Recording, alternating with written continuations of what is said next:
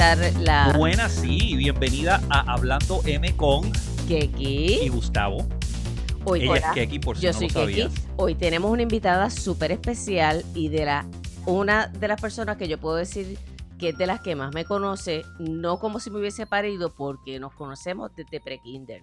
Hemos, est- estudiamos juntas en Sésamo Kinder, después en el Colegio Nuestra Señora de Belén, desde primer grado a cuarto año de high school, y después fuimos a la misma universidad, para que no se diga. Así que yo sí puedo decir que la conozco de, De atrás. atrás. Un de poquito, mucho, un de poquito. mucho. No, Pero de no has atrás y de todos lados. Mariente Jesús Arbelo, propri- propietaria, oye, no me salía, me salió, propietaria del hogar Rosa de Té en la sexta sección de Levitown. ¿Lo dije Puerto bien? Rico. Mira, Puerto- Puerto, Rico. Puerto Rico. Puerto y Rico. contable también, ¿verdad? Es contadora, sí. Contadora. ¿Es contable o contadora? Bueno, contable, Contadora. contable es todo lo que se puede contar. O sea Contables que son los números. contables son los números. Sí, y contadora, El la que hace cuenta. contabilidad. Ok, y es apropiado decir contador y contador, cor- Contadora, contadora. sí. no tortadora. No, ni tortillera, que eso es otra cosa. No, Mira. eso no nos dedicamos. No, eso no, eso no. No, Pero como nosotros somos inclusivos aquí, al que le guste, pues pues claro, Se lo aceptamos. Hombre. claro, no, no, no tenemos ningún problema en eso. Pero hoy tenemos a Marín porque queremos hablar de un tema que está de actualidad y que yo creo que nos va a tocar a todos en algún momento y es tomar la decisión de, eh, de llevar a alguna persona querida a un hogar. Un hogar, Eh, ¿cómo de- se diría en español? ¿Hogar de cuido, de... Una residencia. Em, es largo. Pero, pero, por ejemplo, lo que yo tengo es un eh, centro de cuido de larga duración. de larga Un duración? centro de cuido de larga duración. Eh, Es, es lo que, ¿verdad? Le llaman en inglés un nursing home. Un nursing home, ok. donde las personas de 60 años o más que requieren un cuidado, una asistencia, una supervisión 24/7, pueden ir Pueden ir a vivir, a vivir. Obviamente se quedan ahí a vivir. correcto.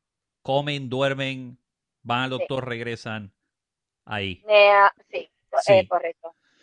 Pues mira, obviamente en algún momento pues puede ser que nos toque. Yo sé que una de las cosas que mi mamá bromea es, ay, estos hijos míos me van a dejar en un cuido y se van a olvidar de mí.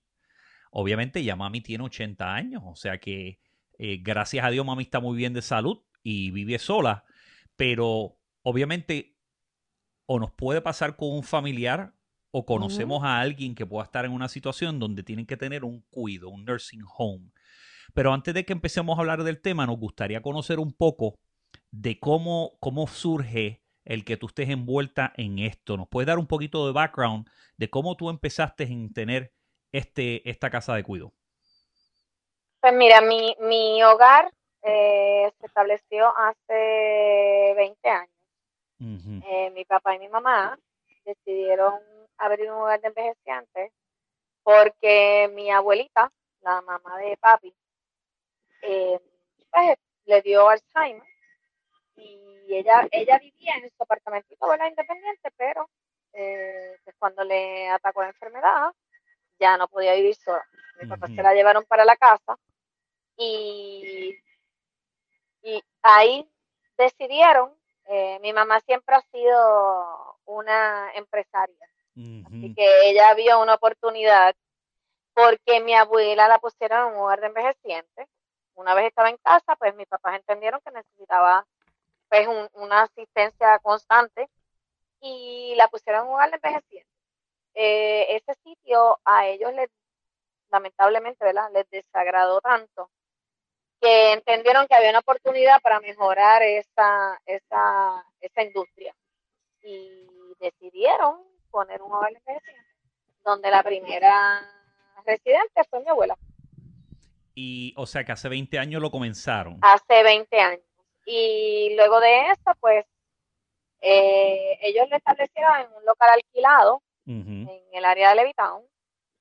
y decidieron, después del huracán George, porque la casa alquilada tuvo unos daños, etcétera, eh, mudar eh, el hogar a la casa donde yo me crié, que ya les quedaba grande, ¿no? Porque ya yo me había ido, este, mi hermana ya estaba, mi hermana menor ya estaba grande, y pues eh, mudaron el hogar ahí, habilitaron la casa y ahí hicieron el hogar.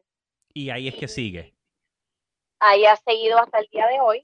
Calle Nicolás Blanco, FM 40. Y hace cinco años mi papá finalmente decidió retirarse. Y entonces, este, pues me ofreció la oportunidad, ¿no? De si yo quería comprar el lugar y quedarme con el negocio. Y yo le dije que sí. Siempre estuve envuelta en el negocio desde que ellos lo, lo, lo pusieron, ¿no? Eh, pero mientras ellos corrían el hogar, yo tenía mi trabajo en la industria farmacéutica y, cuando papi pues me dijo, mira, ya me quiero retirar, ¿te interesa este negocio? Yo dije que sí, lo compré. Y me quedé con él. ¿Tú actualmente sigues trabajando en la industria farmacéutica o ya no estás ahí? No, ya no.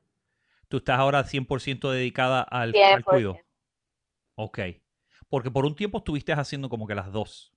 Eh, sí, porque una vez renuncié al, al, trabajo en la, en la farmacéutica, eh, surgió una oportunidad, eh, ¿verdad? Donde hubo una separación de negocios, etcétera, y querían una persona eh, que les ayudara a, trabajar el, departamento de finanzas.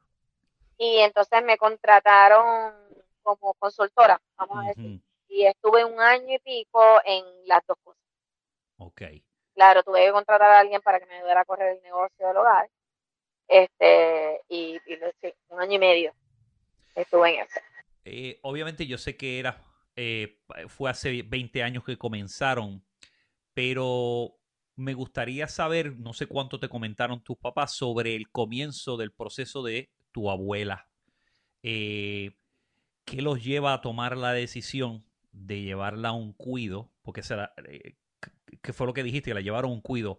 Eh, obviamente, siempre está el debate, se traen a, los papás o a la persona a la casa de uno o la llevan a un cuido ¿Cuáles son las cosas que en tu experiencia, sea a través de tus papás o a través de las personas con las que tú interactúas ahora en, el, negocio, que los lleva a decidir, los voy a tener que llevar a un cuido, no lo puedo tener en la casa?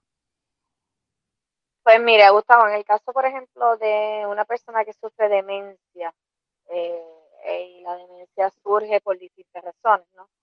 Eh, síndromes o condiciones como el Alzheimer, el Parkinson, eh, problemas cardiovasculares, cerebrovasculares, etcétera, pueden provocar que la persona sufra demencia. Cuando tú tienes una persona con demencia, la persona tiene distintos síntomas. Uno que es bastante común es que la persona no duerme. Mm. Imagínate tú solo, o tú y Keki, en la casa con Juanita, Dios la cuide, ¿no? Claro. Pero eh, 24-7 sin dormir, porque no puedes dormir. Eh, de repente te dormiste y fue y prendió la estufa, puso algo a cocinar y se acostó a dormir y se, se, quemó, se quemó vivo. O de repente se comió una cantidad de alfileres se los tragó. o, se fue y se perdió. O sea, el, cuidador que está 24/7 y usualmente y lamentablemente recae sobre una sola persona, eh, aunque hayan hermanos, aunque hayan sobrinos, aunque usualmente, eh, aunque haya mucha gente en la familia, casi siempre es una o dos personas los que se echan la carga. Entonces imagínate tú todos los días, sin poder dormir correctamente, sin poder descansar, te vas a deprimir, te vas a poner irritable. No lo pueden dejar solo. Te va, te va, no puedes ir al médico, por ejemplo. Si vas al supermercado te lo tienes que llevar. Eh, imagínate si se cansó, si le dio una perreta, si, si de repente te miró y no te reconoció y se le olvidó quién tú eras. Eh, o sea, es bien fuerte. Entonces, yo he visto gente que llega a mi hogar después de estar 2, 3, 5, 6, 15 años cuidando a este viejito o viejita. Y el cuidador está más esparatado que el viejito. Wow. Y llegan porque no pueden más y llegan emocionalmente destruidos y destruidos de dejar ese viejito porque tienen un, una relación que en ocasiones es hasta disfuncional, porque es dependiente, emocional dependiente, les da cargo de conciencia, muchas veces estos viejitos manipulan, eh, tú sabes, y son, y son situaciones bien difíciles y, fuertes para el cuidador, que llega allí desesperado muchas veces. En lo que tú llevas, la, son la mayoría de los casos que se quedan en la casa personas que han tenido problemas mentales o tienen, encuentras personas que tienen problemas con cáncer o algún otro tipo de incapacidad? Mi experiencia en mi hogar y la mayoría de los casos que yo tengo son Alzheimer's. Alzheimer's. Eso está, esa enfermedad está igual de terrible que el cáncer. Wow. Y yo no da tregua. Y cada vez veo casos de gente que le da más, joven, cada vez más joven, cada vez más joven. Te iba a preguntar que en la eh, conversación previa que tuvimos, em, si, si es necesario cuando uno va a buscar un hogar que tenga, em, todo el mundo puede tener enfermos de Alzheimer, por ejemplo, en su, en su hogar, todas las personas que tengan un hogar de cuidado de ancianos, o uno tiene que tener una un permiso especial para poder tener este tipo de paciente? No, eh, tú tienes que tener la, eh, la licencia, o sea, tienes que tener el permiso de uso y la licencia para un hogar de envejecientes. Un hogar de envejecientes te permite cuidar eh, un hogar de envejecientes de cuidado de larga duración, porque hay, hay centros diurnos donde tú puedes llevarlos y buscarlos y, mm. o sea, hay distintos tipos y para eso son licencias diferentes, y permisos de uso distintos. Eh, y, pues dependiendo del, permiso que tú tengas es lo que puedes hacer. Eh, en este proceso, si nosotros fuéramos ahora a buscar o tú misma fueras a buscar un cuido, ¿qué son las cosas que tú considerarías para tomar la determinación si A, cuido es lo mejor y B, que el cuido que, se, que estés escogiendo sea, sea un cuido donde te van a cuidar a ese ser querido. Te lo van a tratar bien, básicamente.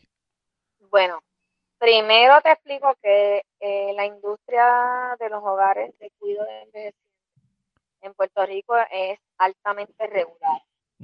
Eh, los reglamentos son estrictos, eh, el departamento de la familia, en mi caso, ¿no? El departamento de la familia, porque es un hogar de envejecientes. También hay hogares que son para cuidado de adultos con impedimentos, por ejemplo, etcétera, que, son licenciados por AMSCA. Pero en mi caso es el departamento de la familia. Y el departamento de la familia eh, tiene un reglamento. Eh, hay licenciadores que van y evalúan y se aseguran de que esta institución o este hogar o este, ¿verdad? este cuidado cumpla con los requisitos necesarios para eh, cuidar envejecientes, en mi caso. Eh, para que a ti te den una licencia para tener un hogar, tú tienes que tener un permiso de bombero, tú tienes que tener un permiso del Departamento de Salud, eh, entre otras cosas, ¿no? cumplir, tus empleados tienen que cumplir con unos requisitos, eh, tiene que cumplir, por ejemplo, cada empleado en el hogar tiene que tener su certificado de salud, tiene que tener su certificado de buena conducta, eh, etcétera. O sea que, es bien regulada y bien específica. Eh, si yo estuviese buscando un hogar para mi papá. Lo que yo les recomendaría a la gente que busca hogares, y es bien importante, número uno, que cuando vayan a este hogar, se aseguren de que este hogar tiene al día todos sus permisos eh, se supone que esos permisos estén expuestos en un sitio público. Eh, así que todos esos permisos deben estar. Eh, todo el mundo tiene derecho a preguntar si están licenciados por el Departamento de la Familia, si la licencia está vigente y el número de licencia. Todo el mundo puede llamar al Departamento de la Familia para asegurarse de que esa licencia realmente existe y que ese hogar no tiene querellas. Y eso es lo más importante, ¿verdad? Lo primero que tiene que hacer una persona cuando está buscando un hogar para su ser querido. Claro. ¿Tú recomendarías a una persona que está buscando un cuido que vaya, se Pero presente? deja- yo sé que yo jodo mucho con el micrófono, pero es que le tienes que hablar por al frente. Aquí, aquí es que tengo que es cogerlo bien, unidireccional. cogérmelo Por bien. eso, muévetelo Ahí está. Perfecto. Si eh, le recomendarías a una persona que fuera, que visitase el hogar, si- ¿cómo tú recibas a la gente? ¿Te tienen que llamar para, para ir a visitar o pueden ir en cualquier momento a visitarlo? Para uno No, pues, corroborar. usual- usualmente cuando una persona me llama para preguntarme de los servicios del hogar y que está interesado en verlo, yo siempre le digo, mira, podemos hacer una cita para que vengas a ver el hogar, ¿no?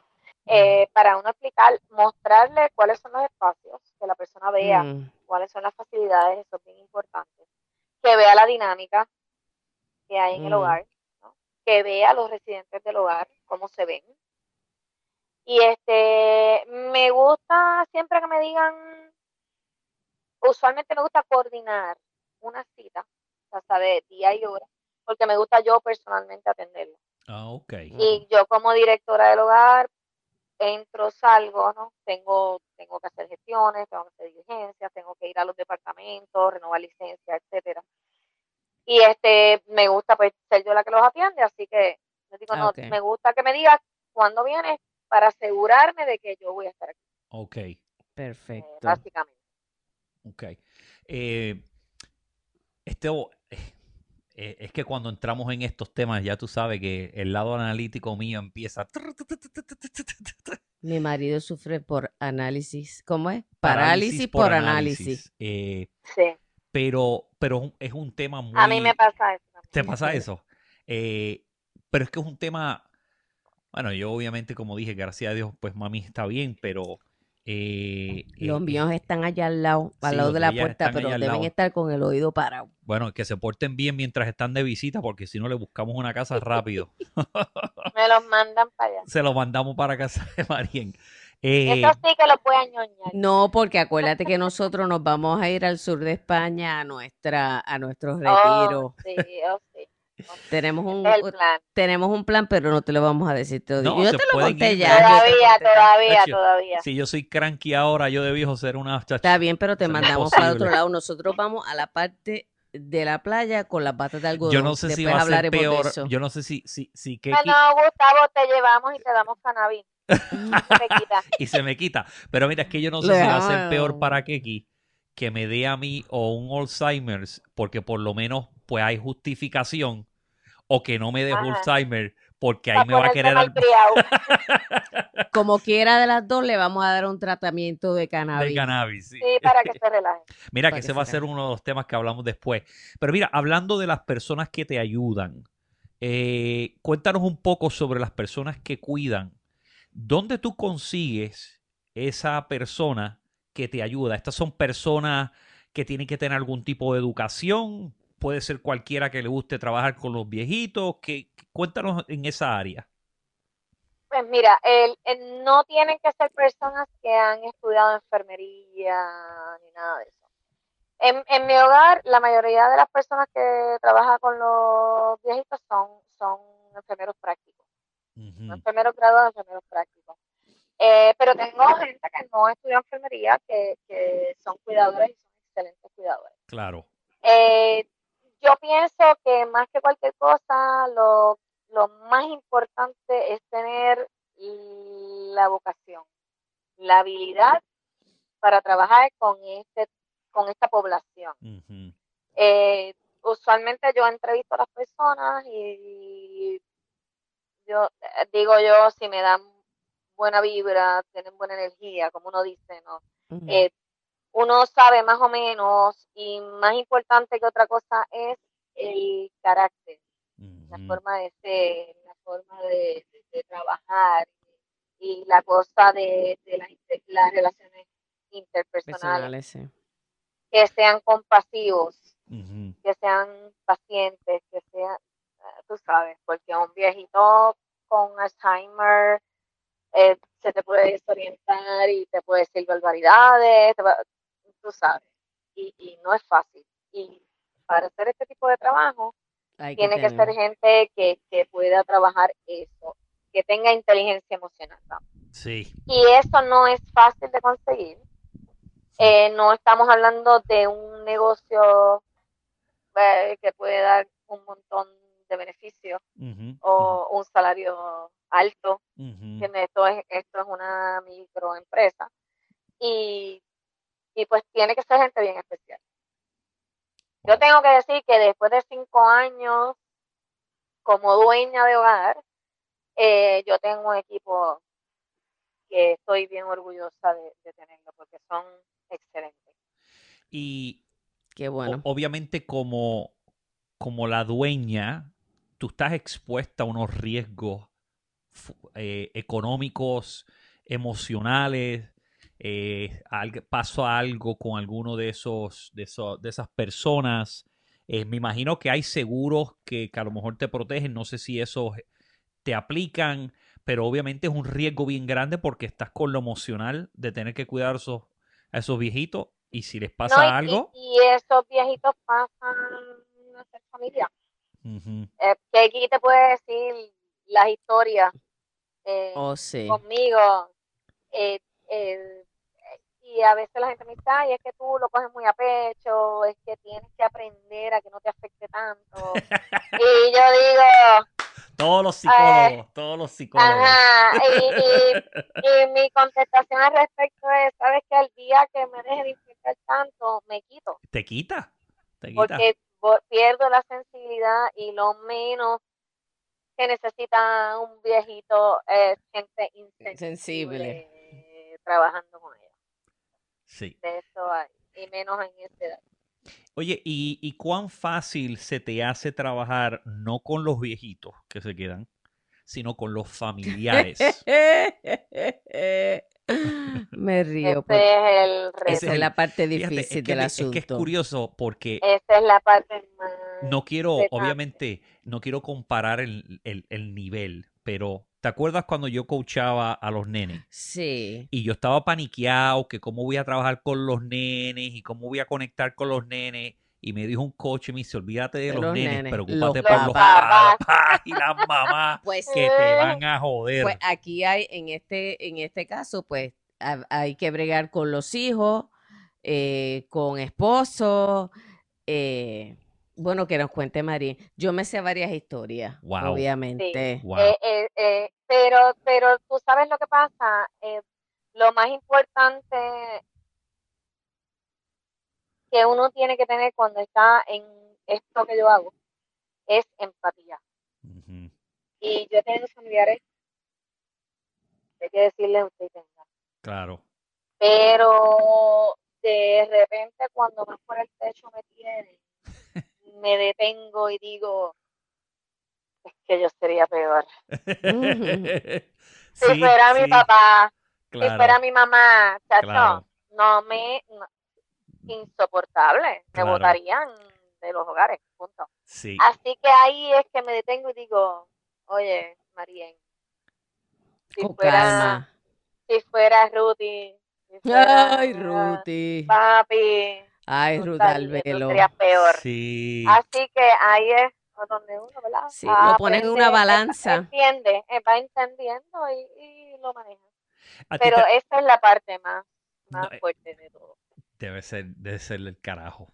Debe ser el Claro, carajo. porque, porque todo el mundo piensa que su papá, su mamá, su viejito es el único del hogar. Sí. ¿Entiendes? Sí. Y, y entonces uno tiene que balancear y, y- y trabajar con eso. Te voy a hacer una pregunta. No tienes que mencionar nombres, no tienes que mencionar. eh, Me solamente quiero.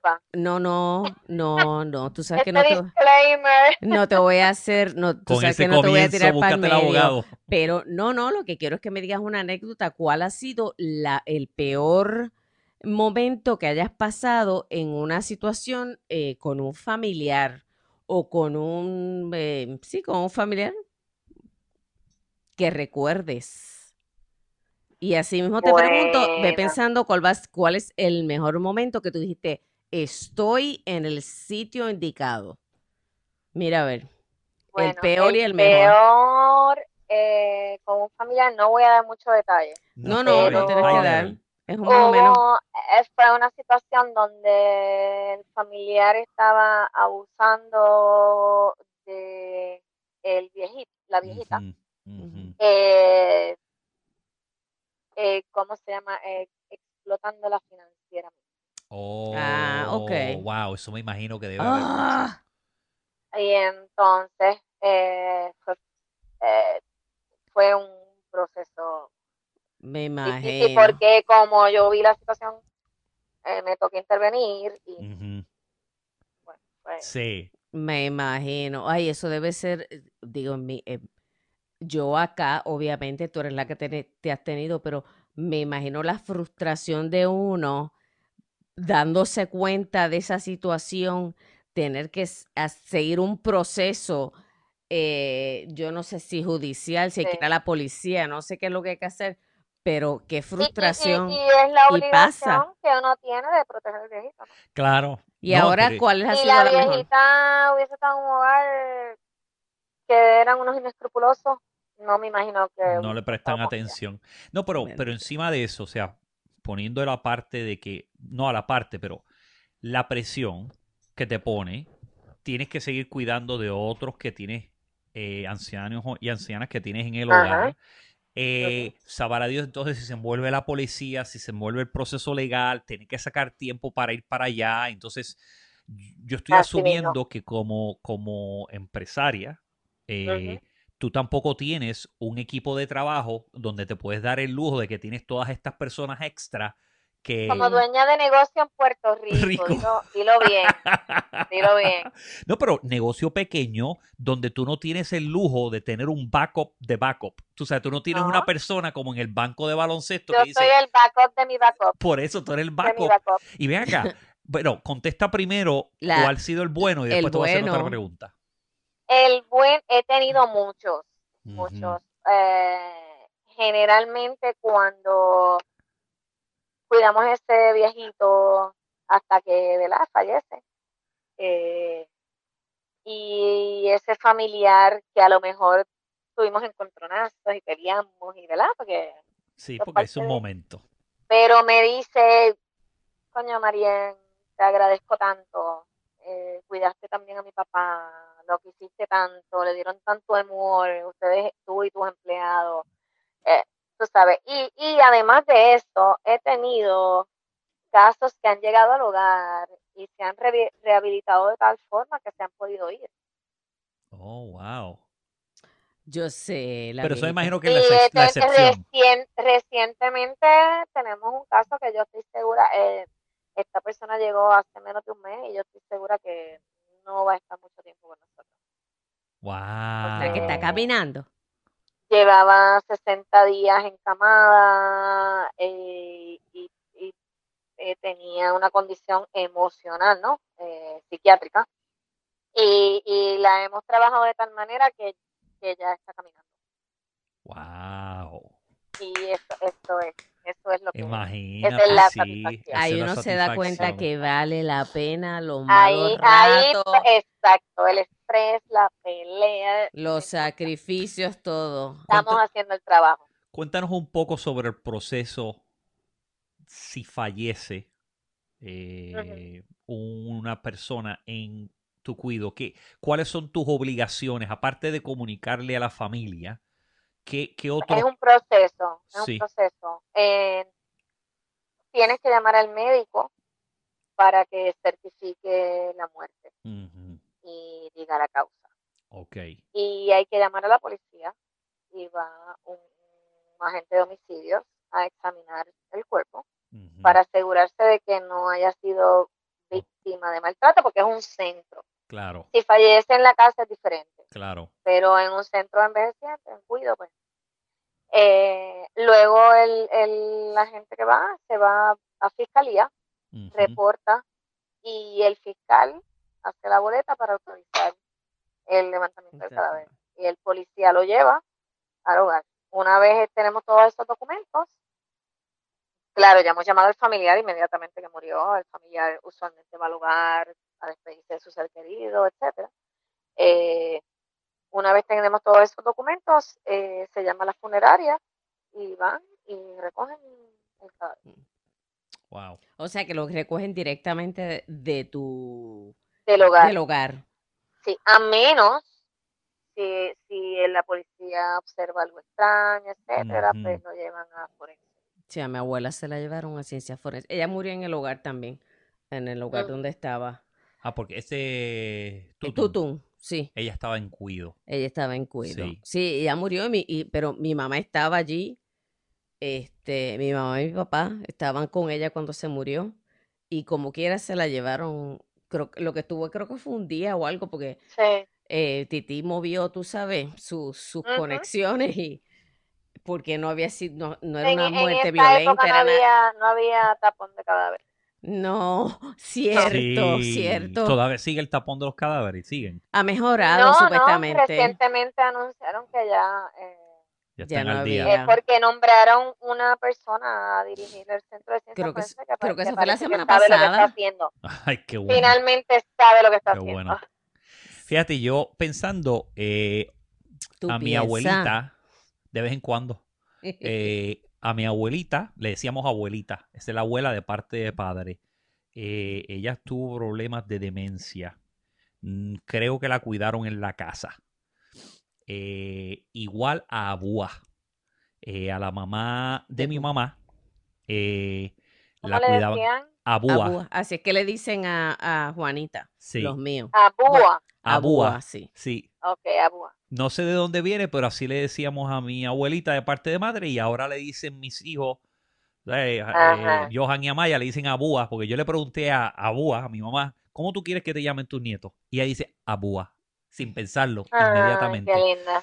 Pero a Búa la cuidaban también en la casa, le tenían una enfermera y entonces Mm. entre mi tío Clodo, mi titi Toñita, mi tía Nilda y mami Se turnaban. se turnaban, pero tenía una, una enfermera a, a tiempo completo.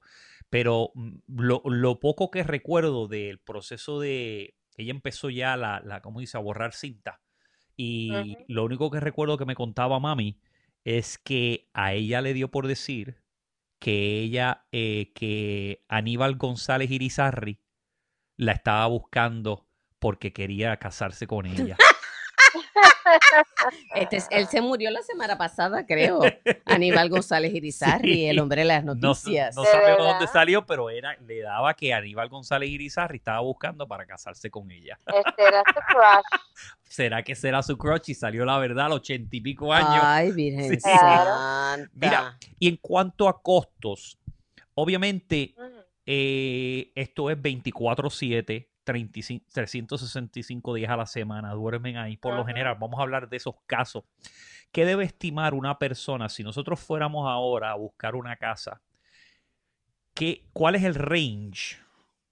Un más o menos. El más o menos. El promedio. un promedio eh, ahí. que un- uno un debe estimar estimado es la palabra para, correcta. para poner una persona en un cuido. ¿De cuánto a Bueno, cuánto lo que, debe estar pensando? pasa, lo que pasa es que los precios varían bastante. Si es un cuarto, ¿verdad? Eh, Privado. Porque, porque te explico, dependiendo de la cantidad de, de capacidad, dependiendo de la capacidad que tú tengas en el hogar, van a variar los requisitos. Mientras más gente tú tienes, más estricto se pone, ¿no? Entonces, por ejemplo, están lo que le llaman los hogares sustitutos, que son hogares de menos de siete personas. Ujú. Está entonces los que son entre 7 y 49. Ujú. Digo, y esto te lo estoy diciendo de memoria, pero estoy 90% seguro que te estoy diciendo la información correcta. Ok. Eh, hago, hago disclaimer por si acaso. Por si acaso. Pero hasta 49 es lo que le llaman eh, instituciones, pequeñas o medianas. Y entonces de ahí en adelante, eh, de 50 o más, son lo que le llaman, ¿verdad? Los, los hogares, los grandes. Ujú. Y esos, por ejemplo, tienen unos requisitos más estrictos Claro, que lo que tiene el mío, por ejemplo. Y el mío tiene unos requisitos más estrictos que los que tienen los que tienen seis viejitos o menos. ¿Cuál es el cuánto cuántos tú puedes este mantener? Y Yo tengo aceptar. capacidad para 29. Para 29. Sí. Ok. Y Eh, obviamente- pero, pero los precios pues varían de acuerdo a eso, porque Claro. mientras más requisitos tú tienes, más dinero tú tienes que invertir y más encarece el servicio, obviamente para mantener Claro. ese estándar. Mira, Ok, este, para terminar, eh, tú sabes que en todos los episodios nosotros tenemos melasuda. Ajá. Entonces, cuando tenemos invitados, Keki le cede al invitado la oportunidad de dar soy. su melasuda. Eh, a mí es melapela, pero siempre lo Sí, confundo. él dice ¿Cuál que es me la Bueno, pela. yo digo algo más feo, pero no lo vamos a decir. No lo vamos a decir ¿Qué para... tú Keki dice? sabe. ¿Qué tú le dices? tú. Me la masca. Esa.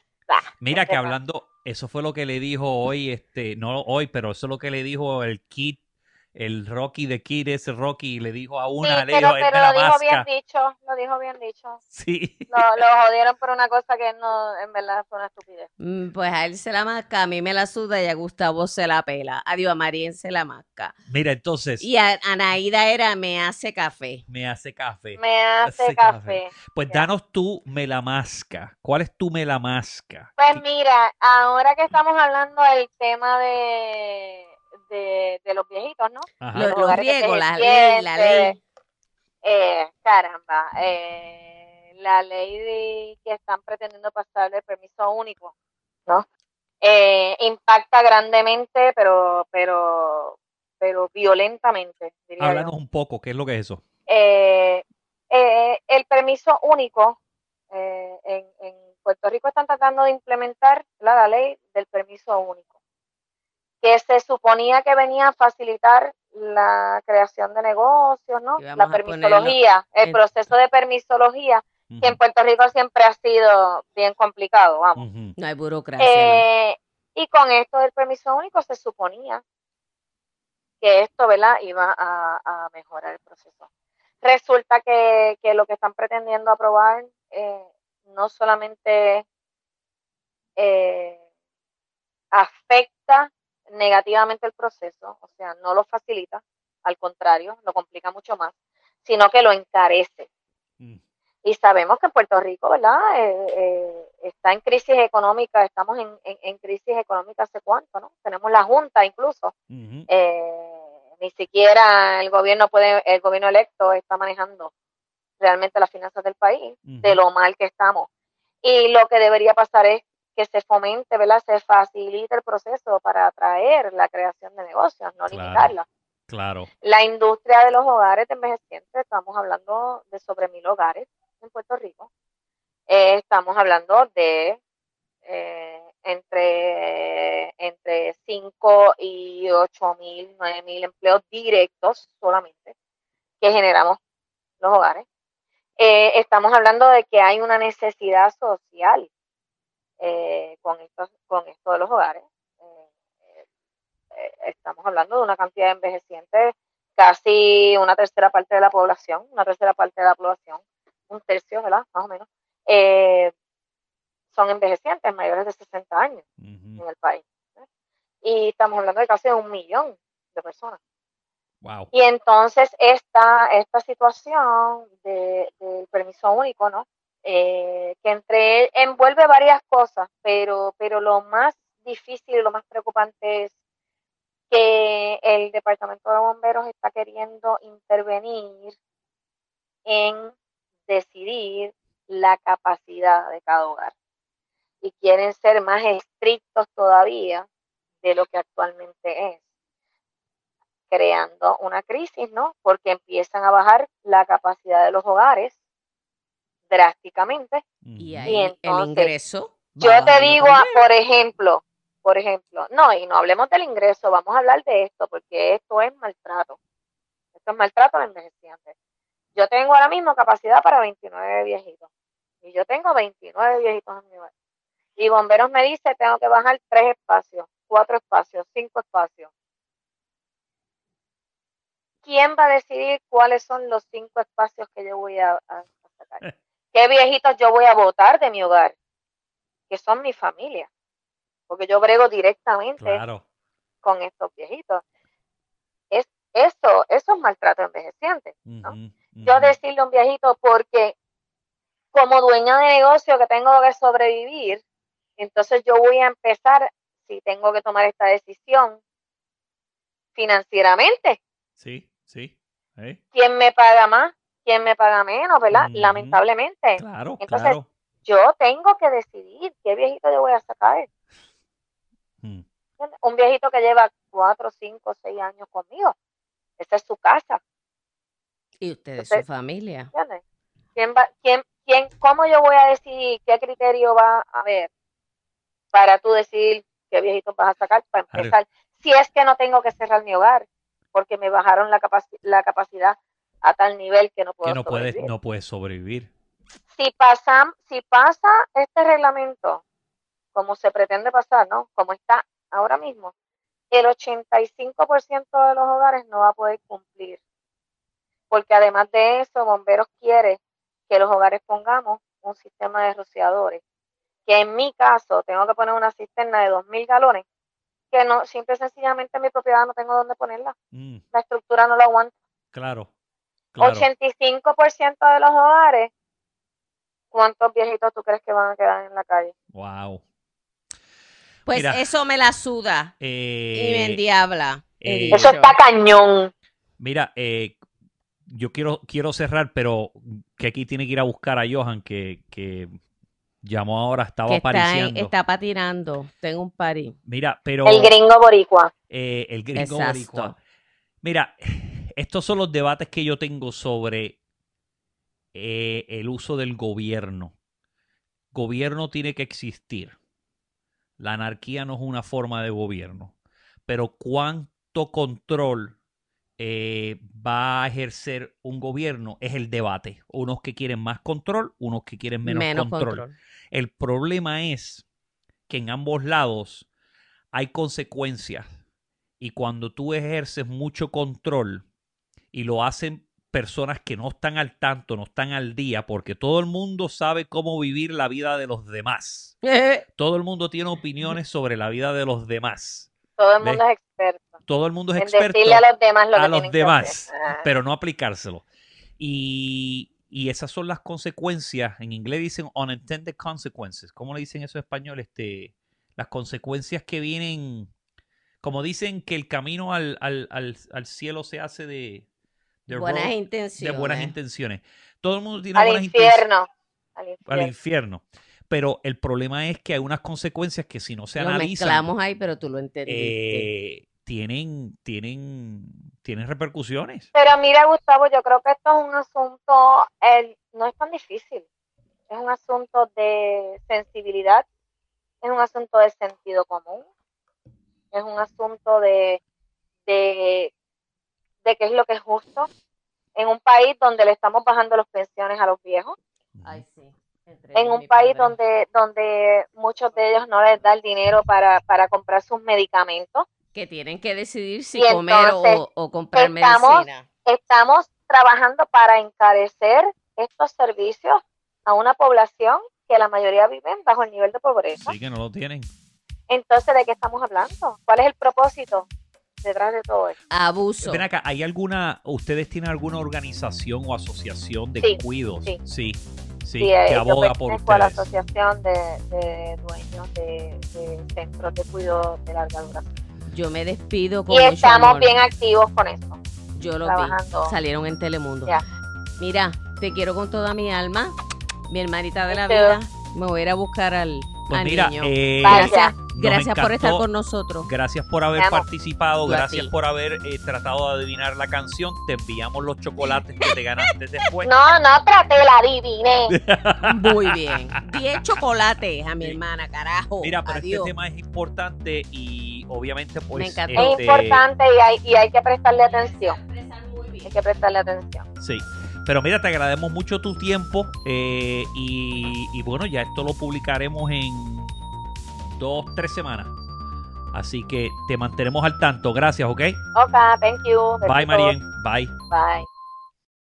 Como siempre nos puedes encontrar en todas las redes sociales y en YouTube eh, buscando el hashtag eh, o el nombre Hablando M con K y G. Nuevamente, hablando M con K y G. Suscríbete, pasa la voz y nos vemos en el podcast.